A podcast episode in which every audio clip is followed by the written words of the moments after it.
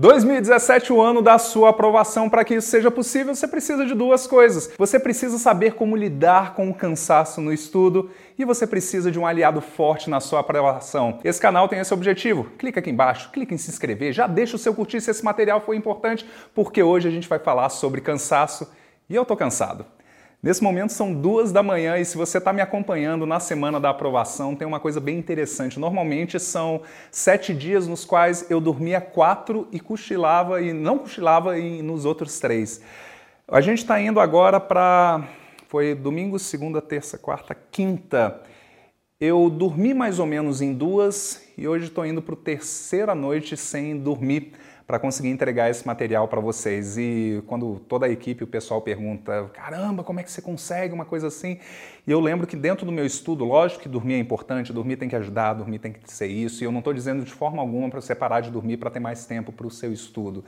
Mas aqui tá, aqui tá, tá pesado, né? São duas da manhã nesse momento, mas eu, eu, eu, eu senti que, que isso aqui poderia ajudar você, porque é o que eu estou vivenciando. É, às vezes por trás da minha cara, minha, você vai sentir em alguns vídeos que a minha própria voz está um pouquinho travada. É duro, é duro a gente estar tá cansado e a gente querer aprender, é duro a gente estar tá querendo gerar um resultado a mais e o corpo não aguentar ou a mente não aguentar. Como é que a gente faz isso? Como é que a gente faz para puxar um pouquinho a mais, para a gente puxar um gás extra? Até hoje eu já estudei muita coisa, o café, o café à prova de balas, a, a cafeína, a vitamina B, eu, eu, testei essas coisas todas, nada me dava um, um nível de energia que a gente, que a gente precisava para isso, para queimar o óleo da meia-noite. O Jim Rohn escrevia que o, quando o relógio bate meia-noite e a caravana se transforma numa abóbora, nesse momento em que você está a sós com o seu travesseiro e tudo aquilo que você tem é muito menos importante do que quem você é é aí que a gente começa a conhecer o caráter de uma pessoa. Poucas coisas me fazem querer ficar acordado tanto tempo e ficar ativo e ficar com a cabeça funcionando e ficar com a cabeça ligada. Eu tenho certeza que passando essa semana da aprovação, a gente vai abrir uma outra turma e passando essa outra turma, então eu possivelmente só vou descansar daqui a uns 10 dias efetivamente, mas a coisa que deixa a gente viver acima do, do nosso cansaço acima da estafa, acima da energia do corpo. Nós temos a energia normal que o corpo produz e a gente tem uma energia de reserva muito grande, mas raramente a gente sabe como acessar. A coisa que eu descobri que mais faz com que você acesse é você ter um propósito muito forte para aquilo que você está fazendo.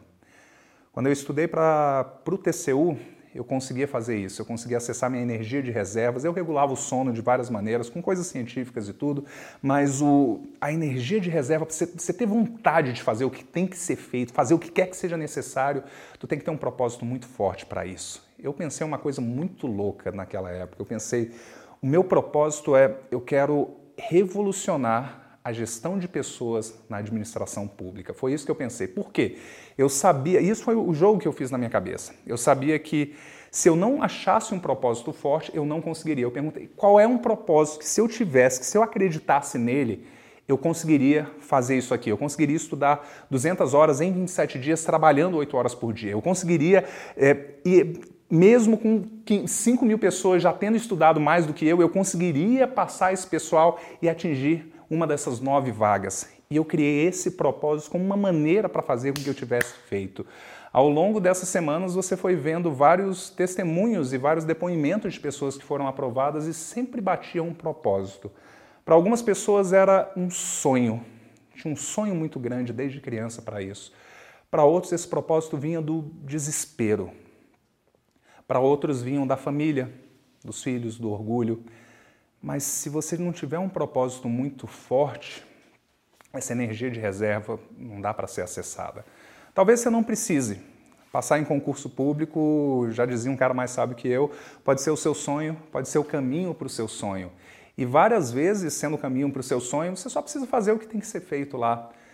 Mas se aí dentro, em algum momento, você quiser acessar o seu nível de energia de reserva, o nível que, que as mães conseguem puxar uma força sobre-humana por causa da criança, o nível que os, os, os gênios e os artistas conseguem se perder e as necessidades físicas são menos importantes do que a necessidade criativa, a vontade de criar, a vontade de puxar, a vontade de aprender. Se você quiser que dentro de você você se torne um viciado em aprender e você fique absolutamente bitolado e apaixonado pelas matérias do seu concurso, de modo a não deixar na sua cabeça uma margem para dizer tô cansado, uma margem para dizer eu não aguento, uma margem para dizer qualquer desculpa que não seja a vitória. Se é isso que você quer, entra na tua alma, descobre qual é o teu propósito maior. Nesse momento eu estou aqui, durante as próximas oito horas eu sei que não vai ter sono ou cochilo, eu tenho um propósito gigantesco para entregar para 72 mil pessoas que estão participando dessa semana da aprovação um super conteúdo. E para você, meu colega do YouTube, meu colega participante, minha nação estrategista, esse vídeo é para você. Força no seu propósito. O estudo é importante, mas se teu coração estiver no lugar certo, tudo dá-se um jeito. A rocha nos estudos, nos vemos no topo.